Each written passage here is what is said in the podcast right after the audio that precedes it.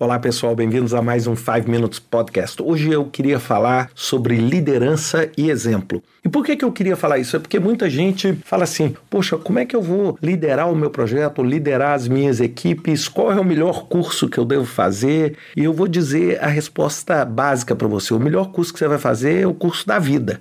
É o exemplo e a sua capacidade de mostrar para as pessoas que você lidera que você é uma pessoa coerente, sensata e sabe liderar através do exemplo. Vamos tentar explicar um pouquinho mais, porque isso é lindo falar, mas não é tão fácil assim de fazer e de entender.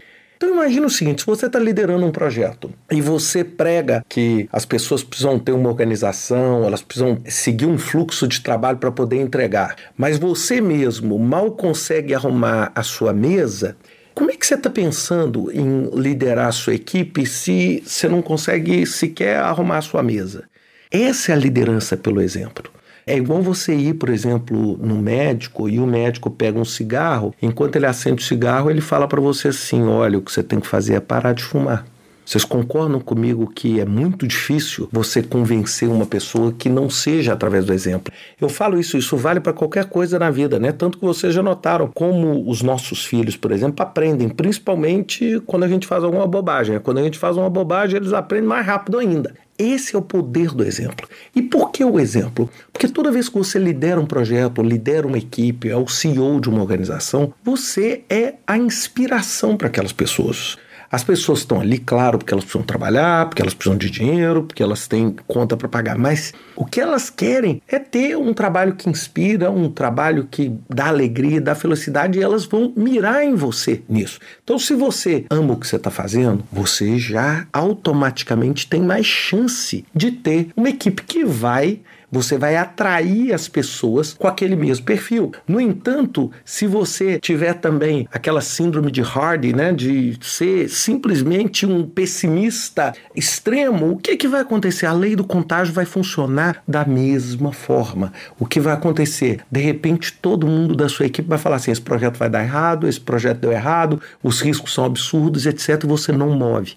Então é muito importante você entender o seu papel. Muitas vezes, o que a gente vê, por exemplo, no ambiente hoje que nós estamos vendo no Covid, o poder que as lideranças, ou seja, que as pessoas famosas, que os governantes têm sobre a população. Porque o simples fato de você usar ou não usar uma máscara, o simples fato de você agir de uma forma ou de outra, você faz com que uma massa de pessoas que se inspiram naquela liderança sigam. Por isso que o líder tem que ter uma responsabilidade suprema. Então, se você quer pregar alguma coisa, se você quer pregar a importância, por exemplo, da sua equipe se desenvolver profissionalmente, mas você não se desenvolve, não dá em nada. É, eu, por exemplo, muita gente me pergunta por que, que eu, é, assim, com uma vida razoavelmente consolidada, ainda continuo estudando, fazendo certificação, correndo atrás. Por quê? Porque como é que eu vou dar um exemplo para as pessoas que trabalham comigo? Como é que eu vou dar um exemplo para as minhas filhas de que é importante você não parar, porque senão você fica para trás? É essa liderança que a gente fala do exemplo. E é isso que a gente tem que se inspirar. E eu vou dizer, faz muita diferença no sucesso de um projeto. Observem o último projeto que você fez que deu muito certo.